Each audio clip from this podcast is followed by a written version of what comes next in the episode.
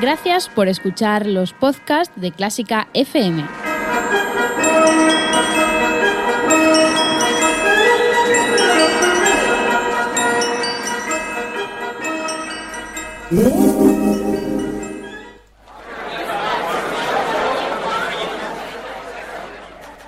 Comienza Voz y Salud.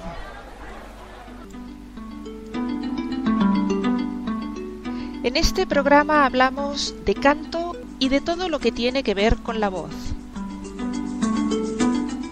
Soy Ana Luisa Espinosa y hacemos este programa porque queremos saber más acerca del trabajo, la vocación y la vida de los cantantes en Do Fa Radio.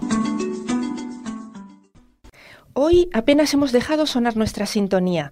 No tenemos tiempo que perder porque queremos escucharla solamente a ella, a la mejor mezzosoprano española de todos los tiempos, a una de las cantantes más reconocida y más respetada de toda la historia de la ópera. Hoy nos acompaña doña Teresa Berganza. Doña Teresa, bienvenida a Voz y Salud. Hola, buenas tardes, muchas gracias. Muchas gracias. Es un honor para nosotros tenerla en el, en el programa de hoy. Para mí también. Creo, doña Teresa, eh, que no me equivoco si digo que no solo se canta con la voz, sino también eh, tienen que estar ahí la inteligencia, la personalidad, la sensibilidad y a lo mejor hasta la espiritualidad.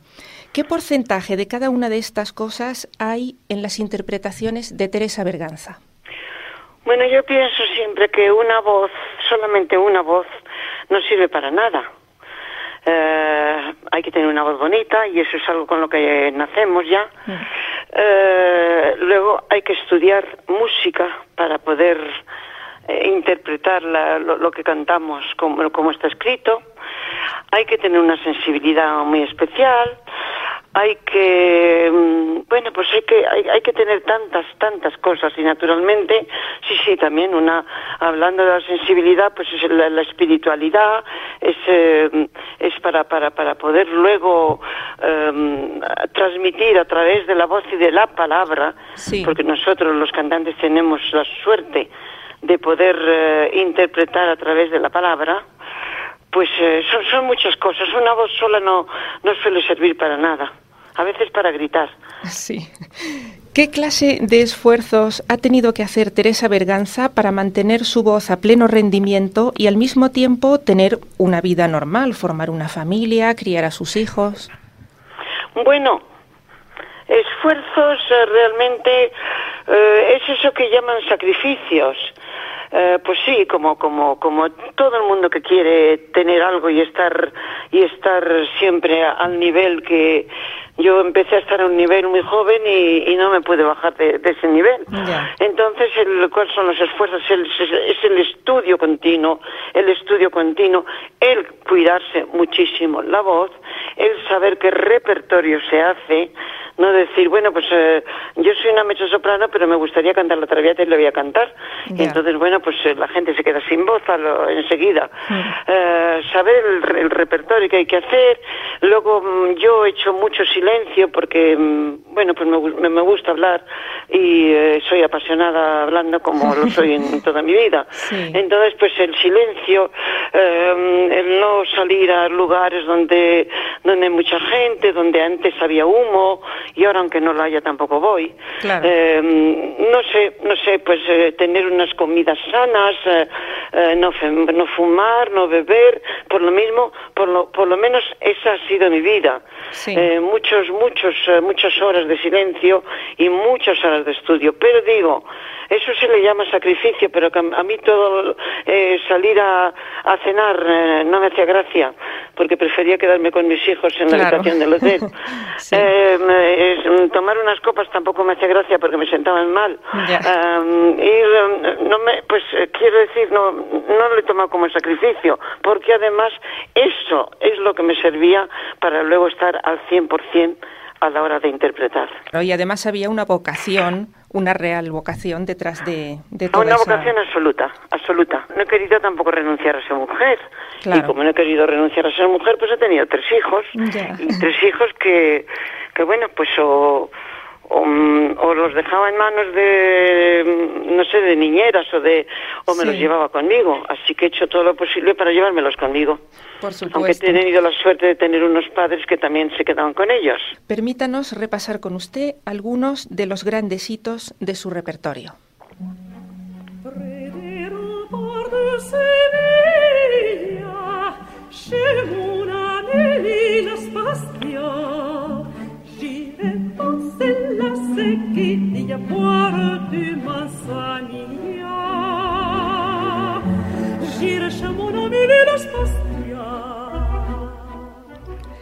¿En qué era distinta su Carmen, señora Berganza, de otras Cármenes que se habían escuchado y visto hasta ese momento?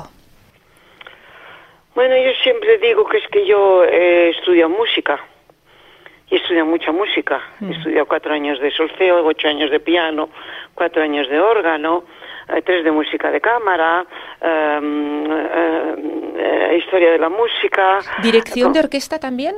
También ahí no, no me dejaban, em, yo pasaba las clases, pero en aquella época a las chicas no nos dejaban estudiar em, dirección de orquesta, pero como yo conocía al profesor, me ponía en un rinconcito y asistía a las clases. Pero Mil Carmen no tiene nada más que yo he leído muy bien la partitura. La he leído como lo había escrito el señor Bizet. ¿Y este es el único... Y la he respetado. ¿Este es el único personaje de Bizet que usted ha cantado o ha cantado más personajes de...? Personajes de Bizet no. Lo que he cantado son sus melodías, que son las canciones preciosas, maravillosas. Sí. sí, sí, sí. Muy bonitas.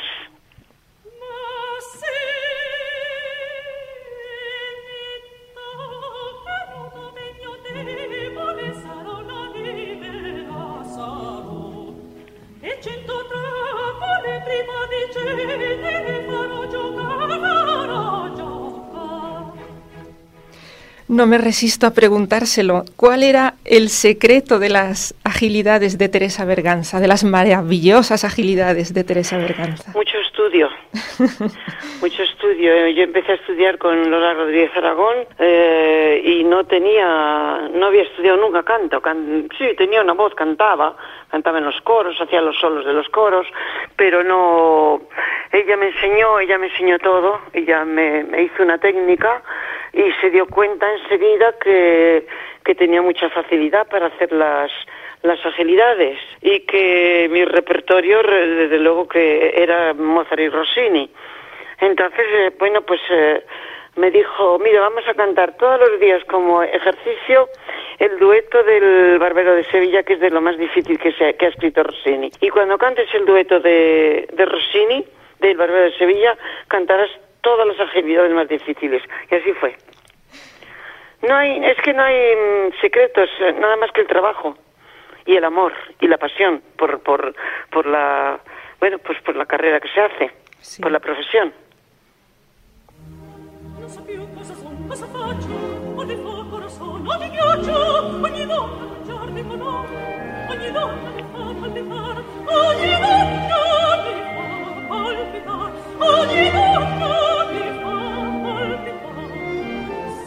Nos acababa usted de nombrar a Mozart. ¿Qué había en la vocalidad de Mozart para que este querubino le quedara como un guante? Bueno, a mí me parece que, es que yo digo siempre que, que Rossini me dio la técnica y Mozart el estilo. Sí. Hay aunque canta otros compositores, pero esos dos han sido una, una gran base. Mozart, um, Mozart es para mí el compositor más genial que ha existido para mí porque ya cuando estudiaba piano lo que más me gustaba era tocar las sonatas, de Mozart, con lo cual debía llevar ya Mozart dentro de mí. Y eh, bueno, pues mi, mi voz se adaptaba perfectamente a, a ello y los personajes también y es tan, es tan, tan genial, es tan... Eh, además, eh, bueno, aparte de, de, que la interpretación, naturalmente, porque tiene unos textos muy interesantes eh, en, sus óperas, pero aparte de eso, la música es tan, tan, tan, tan genial que mm, yo desde luego no he encontrado a nadie como Mozart. También Teresa Berganza ha difundido el repertorio vocal español por todo el mundo. ¿Sigue siendo, doña Teresa, una asignatura pendiente en este país dar al repertorio español, pero aquí dentro en España, el sitio que se merece? Un poquito, porque eh, incluso nos, eh, Yo he cantado poco en mi, en mi país, como sabe, Sí. eh, porque me acuerdo que me dijo mi maestra, en cuanto pases los Pirineos harás una gran carrera. Y así, o sea, así fue. Y, mm, y bueno, canta poco, pero yo siempre en todos mis, mis, eh, mis recitales he llevado la música española. Y aquí a veces, eh, cuando hacía un recital, decían que por favor que no cantase música española, que hiciera lead alemán. Y bueno, yo hacía el lead alemán y la canción francesa y la rusa, todo, pero la canción española para mí ha sido siempre muy importante, pues y la hemos llevado, eh, la hemos llevado por el mundo. Ha habido, yo creo que hemos sido dos cantantes, mm, de- bueno, de esta generación, Victoria de Los De Los Ángeles, y yo, sí. que hemos llevado la canción española eh, por, por el mundo, por todo el mundo, y siempre ha tenido un éxito enorme, enorme. Y tanto es así que a veces ahora a mí me piden clases magistrales de, de, de canciones, de la canción española. Con lo cual, y el otro día he tenido una alumna que ha venido de, una inglesa, que ha venido, que iba a hacer un, un programa todo de música española. Y lo ha cantado preciosamente. Con lo cual, algo, alguna se- semilla hemos ido dejando. Hay muchos cantantes que han cantado español. Al pasar por la calle de Calatrava, un me dijo, vaya una jaca. Y yo entonces le dije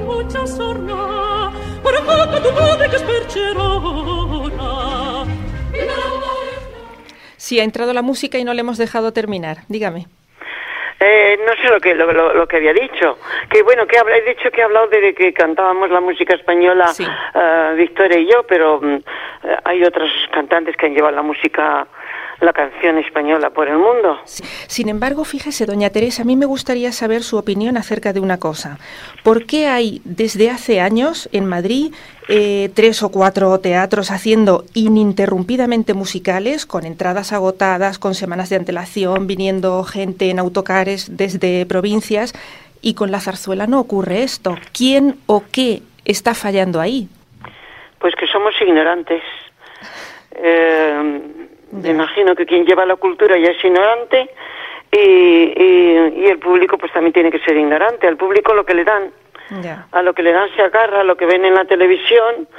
Pues eh, si hay un programa que se llama La Voz, uno está esperando que al salga alguien a cantar eh, Mozart, Verdi, eh, Wagner. Ay, y, y entonces la voz, ¿no? La voz es eh, algo que hace pum, pum, pum, pum, pum, y que se pone un, mic- un microfonito en la boca y que ya está, que está muy bien, pero que eso no es la voz. Y pues yo creo que es ignorancia, ignorancia, no le puedo llamar de otra forma. Ignorancia, porque la zarzuela, la zarzuela tiene unos éxitos enormes en el mundo Sí. y, y, y- y no lo sé, tengo que llamar ignorancia Antes nos y lo siento mucho. Sí, sí. Llamar ignorantes a los que pueden, a los que tienen la, la, la, la, la fuerza y el poder para, para imponer. En la zarzuela se hacen ya muchas cosas ahora. En el teatro de la zarzuela se hacen muchas cosas y es cosas muy interesantes. Pero hay tanto repertorio de zarzuela que tendría que estar llenos los, lo que dice usted, que en vez de venir los, los, los autobuses a, a Sí, ver para ver el, musicales siempre, eh, que también sí. vinieran para otra cosa, ¿no? Pues tendrían que venir a oír la zarzuela, naturalmente. Pero la cultura no- es la cultura. Parece que la despreciamos. Ya. Nuestra cultura la despreciamos. Eso es algo muy español. A veces nuestra pintura la despreciamos, la cultura la despreciamos, la, la, mm, la literatura. Nosotros, nosotros somos los que despreciamos, porque en el mundo tiene mucho éxito. Antes nos mencionó a Lola Rodríguez Aragón. Desde Lola hacia acá, doña Teresa, han surgido esporádicamente algunos nombres de, sobre todo de profesoras, ¿no? Porque han sacado algún alumno relevante y demás. Pero corríjame si me equivoco. Se trata de individualidades. Es decir, yo creo que en España eh, cada uno enseña el canto como puede y como mejor sabe, pero no termina de haber un proyecto pedagógico común y una escuela de canto unificada con una metodología definida. ¿Estoy, ¿estoy en lo cierto? Está en lo cierto del todo, porque además no sé lo que está pasando ahora, eh, no sé lo que está pasando ahora, que es que da clases de canto Cualquiera. pues, eh, cualquiera. ya lo sé. Alguien que le gusta cantar en su casa Sí. y entonces da clases de canto.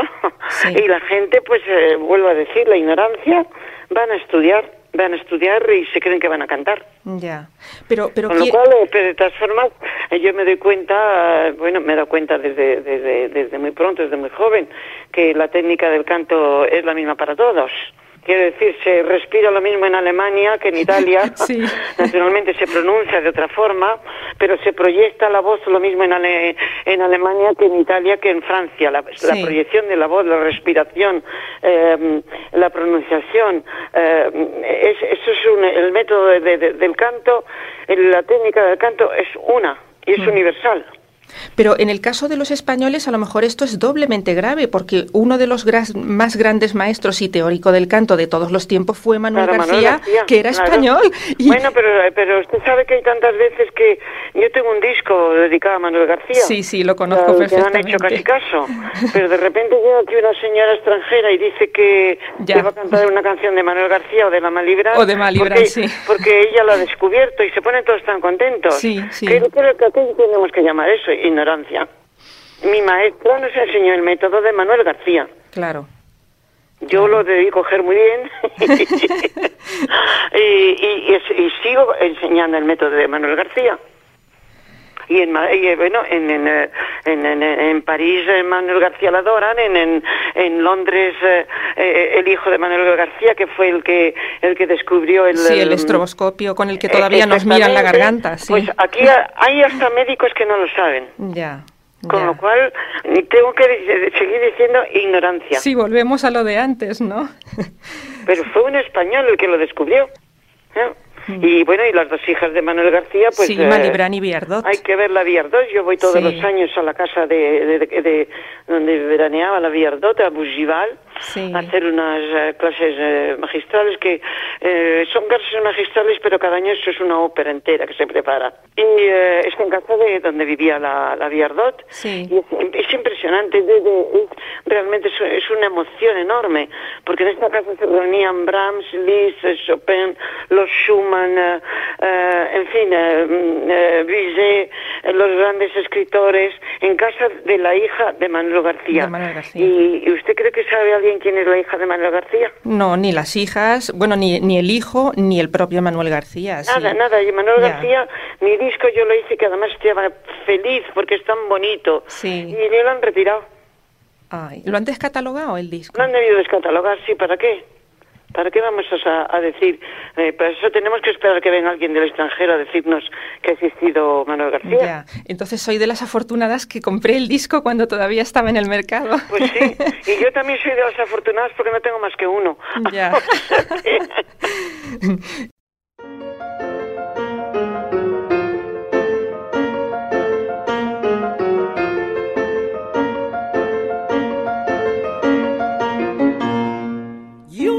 sé callar y solo tengo por lengua, y solo tengo por lengua no vaciarme por la lengua y el morirme por hablar, y el morirme por hablar. A todos quiero contar cierto secreto que oí, mas no ha de salir de aquí, mas no ha de salir de aquí, mas no ha de salir de aquí, mas no ha de salir de aquí, mas no ha de salir de aquí, mas no de salir de aquí.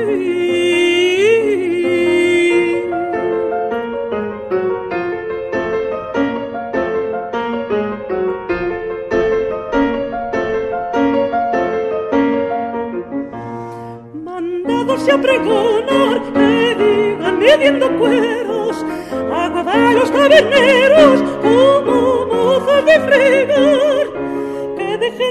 a los curas de Madrid. Mas no ha de salir de aquí mas no ha de salir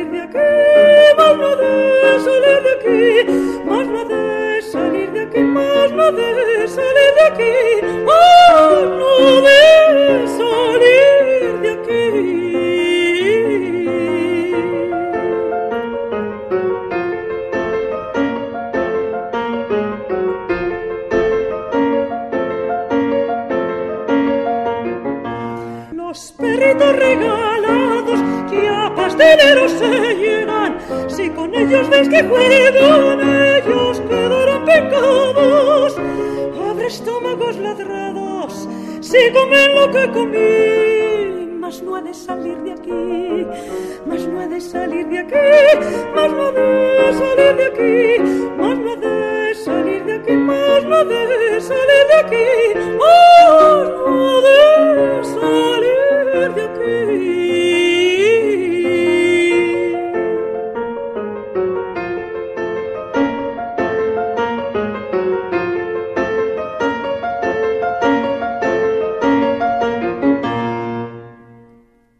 Parece que algunos de nuestros oyentes eh, se van a enterar ahora de, de, las cosas que está diciendo doña Teresa Berganza, pero además vamos a añadir otra más. A veces los agentes, los directores de orquesta y a veces los directores de escena van en contra de las voces de los cantantes, exigiéndoles que hagan cosas que ellos no deben hacer.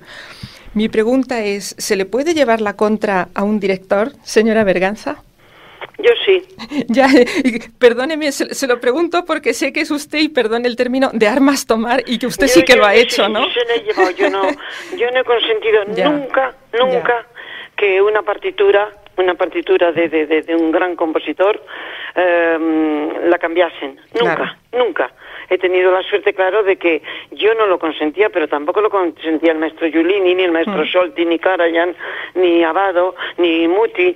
Eh, quiero decir, eh, no he tenido que no he tenido que luchar contra eso Ajá. y tampoco he tenido que luchar contra contra las puestas en escena eh, horrorosas que hay ahora. Las que hay ahora, horrorosas, sí. pero horrorosas, horrorosas que yo ya no voy al teatro. Con lo cual me han dejado en un rincón y bueno, pues veo lo, lo que puedo ver en, en- en la televisión, en el cine, Que me interesa, pero nunca, nunca iré contra, nunca iré contra un gran compositor, nunca. Hay que respetarlos como se respeta un cuadro de, de, de, de, mm, un cuadro de Velázquez o Sí. de, los grandes pintores, porque sean antiguos, bueno, pues no le vamos a no le vamos a echar un manchón rojo para que sea más moderno. Claro, además son la historia de la música y son Eh, documentos la musicológicos está escrito como tales. así, está escrito en ese momento Mm. y está escrito en, en aquella época donde las señoras se vestían con corsé y no salían y, y no salían Carmen se vestía con corsé Ya. y no salía en, en, en, en bikini porque bueno Sí. el otro día he visto una Carmen que salían en bikini pero además salían en bikini en la Sierra Nevada Ya. eh, en las Sí, cosas totalmente Nevada, incoherentes claro, que no- Las pobres, aparte de que tampoco eran eh, modelos, Mm. pues era era un horror, era era algo espa- espantoso. Ya. Eso es espantoso como para decir, bueno, pues me quedo en casa y yo oigo lo que puedo. Señora Berganza. Sí, pero pero tiene razón, ha dicho, hay, hay, Sí. hay, mm, los pobres cantantes jóvenes de ahora creo que no Claro, que no- no pueden decir que no. no. pueden decir nada porque enseguida Ya. como los cantantes ahora los tienen para usar y tirar, entonces usan uno, le dan un repertorio equivocado, Hmm. le dan un repertorio equivocado, sí, porque es así, eh, lo tienen que coger porque si no, no tienen trabajo, y cuando se han terminado y cuando ya no valen para nada, entonces ya pues eh, cojo otro. Sí, se quita y se pone Entonces otro. hay que defenderse con uñas y dientes. Yo, yo también lo he tenido que hacer porque aquí Teresa Berganza, mezzosoprano, mezzosoprano, eh, cantó en la escala muy joven una Sí. ópera de Rossini, eh, el Conte Ori, y a los cuatro meses recibí un telegrama del director de la escala ofreciéndome cantar la Traviata. Claro. Ay, ay. Cuando yo recibí el telegrama, pues eh, dije, ¿cómo se han equivocado estos? Ya. No sé a quién querrán escribir.